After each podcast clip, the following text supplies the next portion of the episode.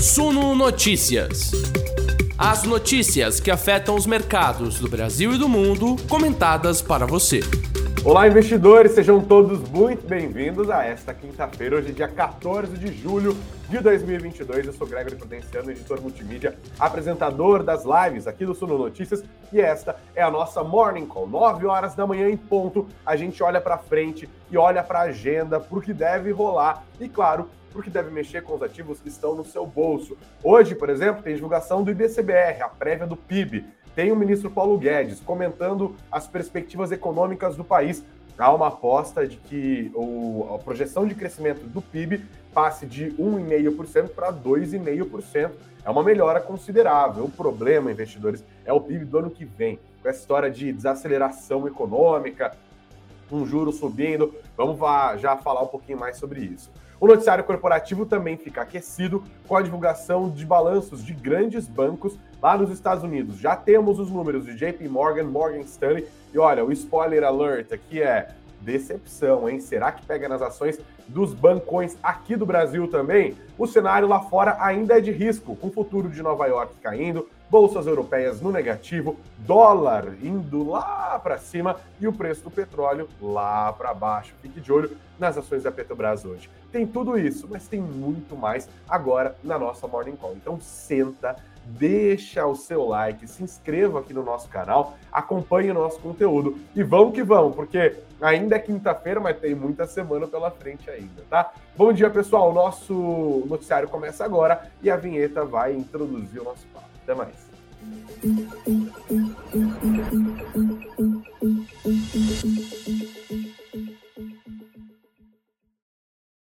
Bom dia, investidores. Bom dia a todos que nos acompanham ao vivo pelo YouTube, que nos acompanham pelo YouTube em outros momentos e a galera que nos acompanha também pelas plataformas de áudio, tá? Então, começando mais uma conversa aqui, ó, galera. Lembrando, hein, nosso ponto de partida é o que rolou ontem ali. O Ibovespa Ontem terminou numa queda de 0,40%, nos 97.881 pontos. Foi a menor cotação do fechamento desde 2020.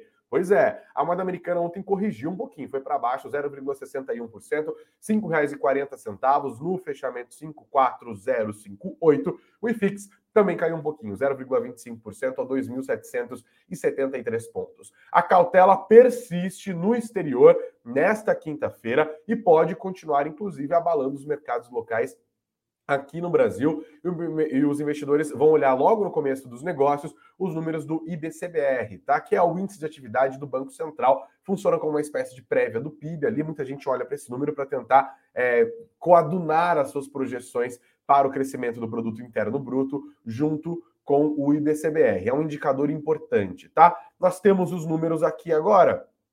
Deixa eu dar é, uma olhada. O mercado espera na margem, né? Esse é o IBCBR do mês de maio, uma alta de 0,10% na comparação com abril. Em abril houve uma queda de 0,44%. Então, a gente já abre o nosso noticiário de agora falando do IBCBR, ó. Temos aqui o mercado esperava uma alta de 0,10, temos uma queda em 0,11% em maio em relação a abril, já considerando os ajustes sazonais. Temos uma alta quando a gente compara ano, ano a ano, né? O maio de 2022 versus maio de 2021, 3,74% de alta, mas o número na margem hum, não traz uma boa novidade, mostra uma desaceleração econômica quando o mercado esperava uma leve retomada. Temos, portanto, uma frustração aqui logo no começo dos negócios, tá?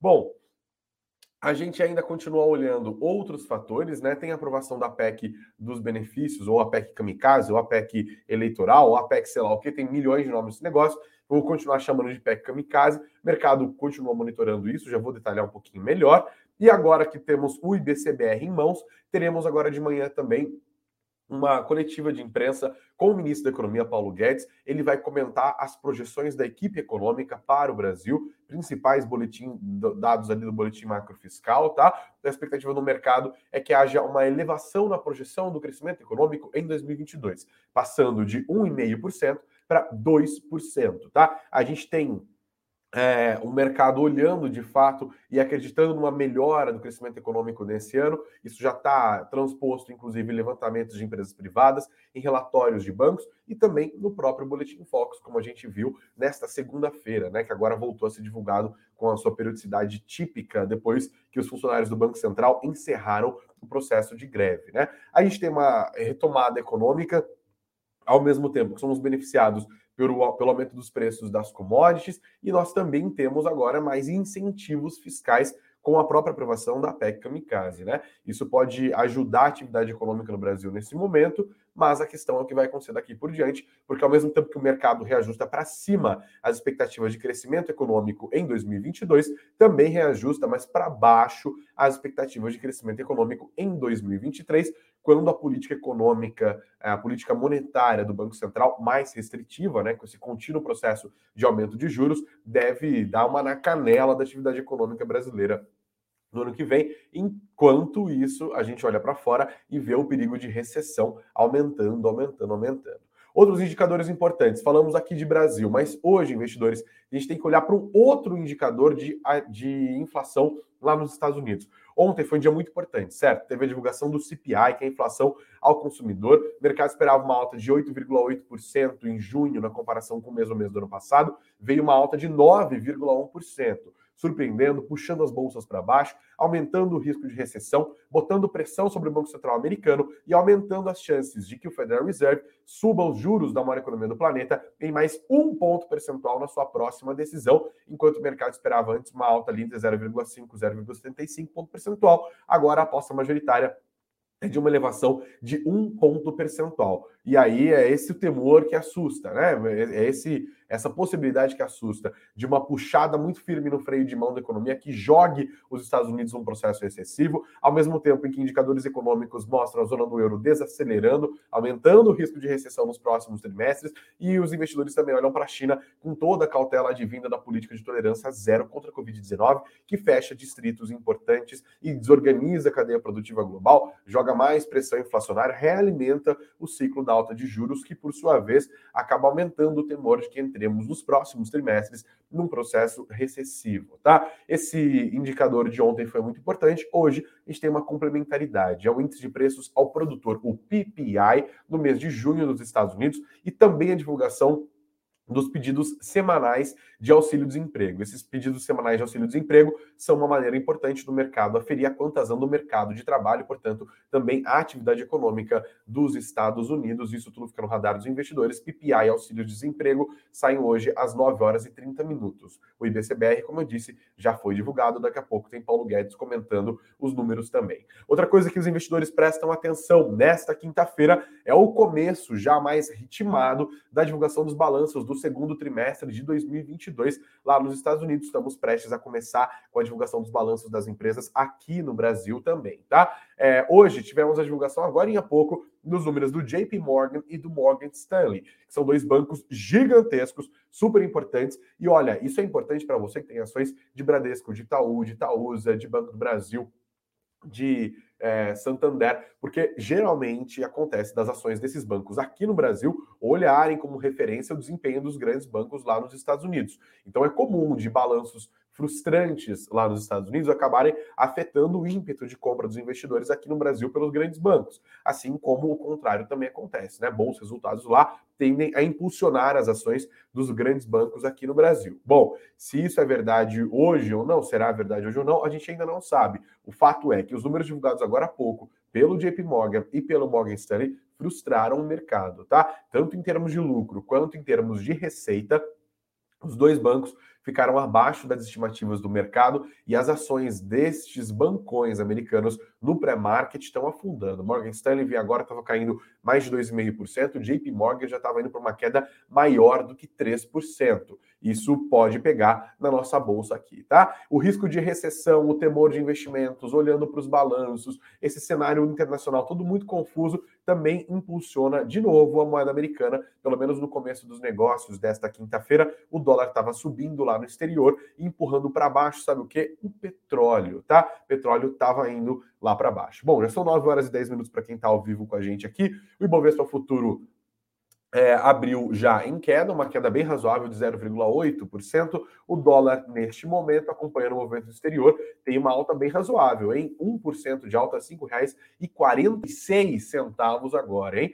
O cenário é bem ruim logo no começo dos negócios, por conta da queda dos preços do petróleo, que está afundando mais de 3% em meio à alta do dólar. A gente também tem que prestar atenção nas ações da Petrobras, nas ações da 3R Petróleo, nas ações da PetroRio. Todas essas empresas são muito importantes. A Petrobras, inclusive, é a segunda empresa que mais pesa para o nosso Ibovespa. A gente tem que ficar de olho nisso nesta quinta-feira também, tá bom? Eu volto compartilhar, vou passar a compartilhar a tela aqui agora para a gente dar uma olhada em alguns dos destaques que eu separei. É, trouxe aqui algumas matérias de ontem, só para a gente fazer assim, um passando, né? Ontem teve a divulgação, além do CPI nos Estados Unidos, teve a divulgação do livro BED, que é o livro que traz as projeções macroeconômicas para os 12 distritos do Federal Reserve lá nos Estados Unidos, e o Fed espera um aumento da pressão inflacionária e também, com esses números divulgados, uma desaceleração econômica importante que aumenta o temor de que os Estados Unidos entrem no processo recessivo. Esse relatório de, é de ontem, mas continua surtindo efeito no noticiário econômico e nos, nos ativos mesmo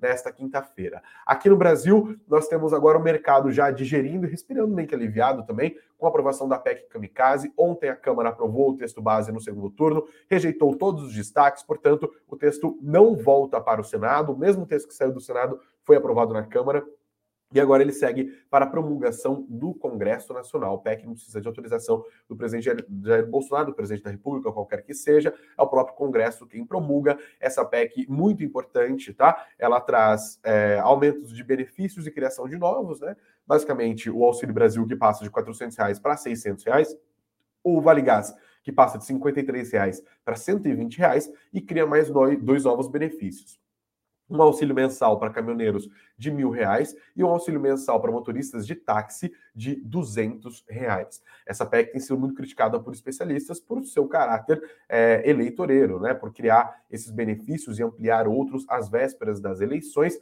Também tem nelas ali vantagens competitivas para o setor sucroalcooleiro em relação, especialmente para estabelecer uma melhor relação que favoreça o etanol em relação aos combustíveis é, fósseis. A PEC também traz dentro dela a decretação do estado de emergência, que é uma maneira de blindar o presidente Jair Bolsonaro de sofrer consequências da lei eleitoral, porque a lei eleitoral proíbe a criação de benefícios em ano, em ano de eleições, a não ser que o país esteja em estado de emergência, por isso que a PEC também tem ali a decretação do estado de emergência, e claro, ela também estabelece que essa grana sai via créditos extraordinários. O governo, portanto, vai gastar além do que estabelece o teto de gastos, que é a lei que estabelece o limite, né, o reajuste mínimo ali para o que o governo deve gastar, máximo, aliás, do que o governo deve gastar de um ano para o outro. Então a lei muda tudo o jogo, né? Ela dribla a lei eleitoral, ela dribla de novo o teto de gastos e a gente vai assistir isso acontecer até o último dia deste ano, porque a lei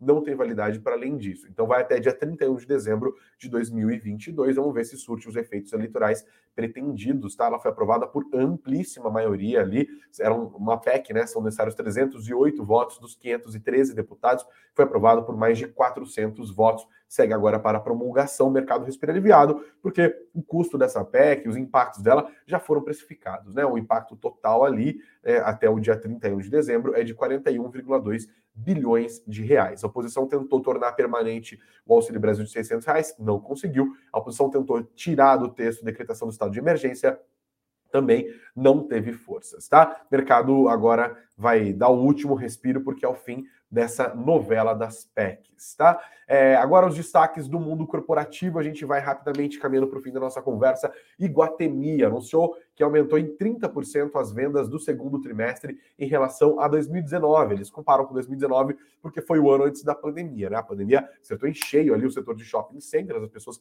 pararam de ir para o shopping, pararam de comprar e tal. Então, Iguatemi compara suas vendas totais com 2019. E aqui comparando o segundo TRI, né? A gente está falando de abril a junho de 2022 contra abril a junho de 2019. E aí sim, o um número é, que indica uma alta de 30% e um valor recorde de 4,3 bilhões de reais em vendas, tá? É, de acordo com a apresentação do Iguatemi, os oito shoppings administrados pelo grupo cresceram juntos 30% é, em relação ao período pré-pandemia, tá? Eles escreveram que a performance por segmento, considerando a performance por segmento, tivemos moda, calçados, artigos de couro registrando um crescimento de 51,2%, artigos diversos, saúde, beleza, joalherias crescendo 31,4% em relação ao mesmo período de 2019. Então você tem ações do Itaú, do Itaú, do Iguatemi, eu tô louco, do Iguatemi, fique esperto hoje é, porque esses números podem acabar mexendo com os valores das units, né, do Iguatemi aqui, GTI 11. Mais um destaque, ainda falando sobre varejo, né? Ontem rolou o Amazon Prime Day, foi ontem ou anteontem, né? E ele causou uma guerra de ofertas, virou uma outra data de ofertas no setor do e-commerce brasileiro. Os descontos chegaram a 70%, tá? Trago essa informação aqui porque os dados né, mostram que outras empresas também acabaram entrando, não no Amazon Prime Day exatamente, né? Mas fizeram as suas ofertas também aqui. Casas Bahia, Mercado Livre, Magazine Luiza, todo mundo foi entrando é, nessa temporada de ofertas. Você vê que a concorrência no setor não tá pouca, não. Fica de olho também nas ações dessas empresas. A Amazon Prime Day vai se fixando como uma data importante para o e-commerce aqui no Brasil também, tá? Mais destaques: o BTG Pactual, falando ainda de varejo, BTG Pactual recomenda a compra de Magazine Luiza, falando que é uma empresa de e-commerce resiliente. Olha só que interessante, né? E não só para Magalu, eles recomendam compra também para Americanas, mas não para Via. A recomendação deles é neutra, tá? Eles é, dizem, inclusive, que existe uma tendência de crescimento do marketing digital, que respondeu por mais de 50% dos orçamentos publicitários de diversos setores econômicos do ano passado, com destaque para as categorias de vestuário, acessórios e eletroeletrônicos. Não entendi muito bom esse ponto aqui, então é para melhor investir em Facebook, né, do que investir em é, e-commerce, já que são os e-commerce que anunciam e quem recebe essa grana são as empresas de, de, de, de mídias, né? No caso aqui, as grandes empresas é, de tecnologia, tá? Temos aqui na nossa matéria as apostas do BTG Pactual falando sobre o setor de e-commerce. Está aqui recomendação de compra para Magazine Luiza e também para Americanas. Mais destaques: BRF, hein? BRF está sendo beneficiada é, por, do, por relatórios que estão sendo divulgados nos últimos dias. Temos aqui uma matéria condensando várias dessas opiniões, inclusive aqui no nosso site, no suno.com.br barra notícias, suno.com.br barra notícias. BRF, analistas sugerem cautela, mas vem ações com potencial de alta. Tá aqui é, também no nosso site. Ah, o relatório da Ativa Investimentos, por exemplo, diz que a BRF deve, deve experimentar um aumento nas exportações para a Ásia e para o Oriente Médio, também ter preços mais favoráveis aos exportadores. Ainda assim, eles mantêm recomendação neutra, porque eles dizem que o cenário ainda é vacilante na demanda interna e desafios em exportação de suínos com recuperação do rebanho chinês ainda se fazem presentes, tá? Tem mais dados aqui, outras avaliações sobre a BRF também no nosso site para você ficar por dentro. E olhando finalmente para o noticiário corporativo, mas lá do exterior, a Netflix anunciou que fechou uma parceria com a Microsoft em um plano de assinatura é, com anúncios. Veja só, a matéria está aqui no nosso site, as informações foram divulgadas originalmente no portal CNBC, tá? Eles escreveram: é, a Microsoft tem capacidade comprovada de atender a todas as demandas da Netflix,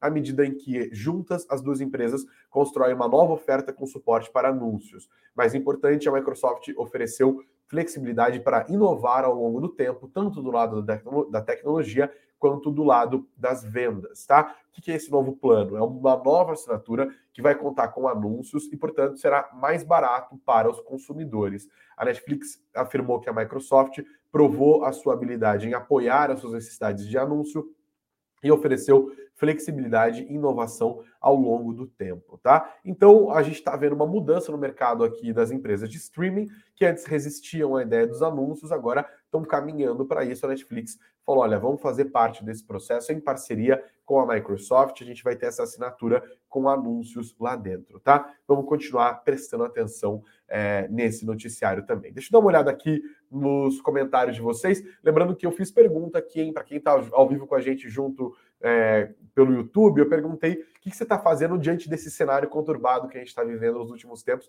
com bolsas mais para baixo que para cima, né? Quero saber se você está comprando ações, se você está, e aqui comprando ações e FIIs que eu coloquei, é renda variável, né? e pode ser compra direta, compra por meio de fundo, está tá dentro dessa alternativa. Também quero saber se você está, por outro lado, investindo em renda fixa, se está vendendo seus ativos ou se está só de olho. Já tem vários votos aqui, eu já vou dar os resultados. E, claro, aproveito para dar uma lida nos comentários. Bom dia, Olierte, que está deixando aqui o abraço dele para todo mundo, o Douglas Ralph também, o Anderson, o Dorival Moraes, o Douglas está sugerindo aqui os nomes. Ah, é verdade, estamos coletando sugestões, inclusive, para mudar os nomes das nossas lives. É, só não pode ter Suno no nome, porque é muito fácil, e também não pode ter nada em inglês, tá? O Douglas sugeriu aqui que o, nome, o novo nome do quadro poderia ser Notícias Agregadas, fazendo um trocadilho com o meu nome. Tá bem original, hein, Douglas? Gostei. Obrigado pela sugestão aí. Bom dia para você também. O Rony Moraes deixando o bom dia dele, junto com o Edilson, o Roberto Cândido, o Maicon Godoy, de todos os dias aqui. O Alexandre também pedindo um abraço e desejando um abraço a partir de Belo Horizonte. Um grande abraço para você também, Ale. Valeu ao Douglas também, que está deixando o like dele aqui, assim como a Márcia Satomi, o Dilson, que nos acompanha de São João do Meriti, no Rio de Janeiro, disse que também já sentou o dedo no like. O Eduardo Bittencourt tá zombando aqui, falando que o Paulo Guedes vai falar que o Brasil tá voando. Eu tenho certeza que vai. Obrigado também ao primo do primo do meu pai, amigos. Bom dia de Salvador, na Bahia. O Henrique está junto com a gente a partir de Volta Redonda. É, no Rio de Janeiro, o Cancash está falando que está vendendo os ativos dele aqui. O Marcos Mesquita também deixando bom dia, assim como o Fábio Kate. Quem mais está deixando os comentários aqui ainda, tá? O Lert está é, reclamando do BTG, falando que eles mudam mais de opinião do que eu. É, pois é. E o Edson tá revoltado. Pagar streaming para ver anúncio, mas alguns streaming já tem isso, inclusive, né, Edson? Eu também me irrito enormemente. Prefiro pagar até um pouco mais para não ver anúncio, porque olha. Que saco, né? Você tá vendo lá a programação, de repente um anúncio entra no meio, ou mesmo no começo, putz, mas entrar no meio é terrível, terrível mesmo. Bom, é isso, galera. Muito obrigado a todos pela audiência. Vamos sentando dando like, compartilhando e se inscrevendo no nosso canal. A gente tem meta hoje, hein, que é chegar aos 49.500 inscritos. Então, pertinho disso, eu conto com a sua presença, com a sua ajuda para a gente chegar nessa meta. E vamos lá, deixa eu dar uma olhada como que ficou. Qual tem sido a sua postura como investidor ultimamente? Estou comprando ações e fundos imobiliários é a opção de 71% da nossa audiência, 11% diz que está investindo em renda fixa, 14% está só de olho, está fazendo nada e só 4% dizem que no momento estão vendendo. Muito obrigado a todos que participaram aqui da nossa enquete, que deixaram os comentários, que interagiram com a nossa live também. Você que está junto com a gente aqui para o YouTube em outros momentos, quero saber, também saber o que você está fazendo. Deixa aqui o seu comentário, tá? Obrigado a todos, bons negócios. Quinta-feira braba. Vamos que vamos, porque o dia está complicado aqui. Você acompanha todas as notícias do dia no suno.com.br barra notícias, suno.com.br barra notícias, e a gente volta a conversar, se Deus quiser, às 19 horas, tá? Obrigado, pessoal bons negócios, muito dinheiro no bolso.